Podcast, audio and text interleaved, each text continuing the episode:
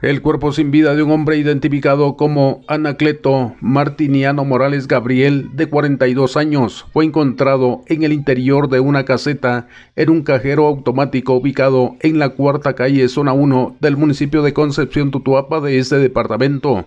Se desconocen los motivos de la muerte de esta persona. Bomberos municipales departamentales se hicieron presentes, sin embargo, nada pudieron hacer por salvarle la vida, debido a que la víctima ya no presentaba signos vitales. El fallecido era originario del caserío Tuijoj y residente en aldea Llano Grande del municipio de Concepción Tutuapa.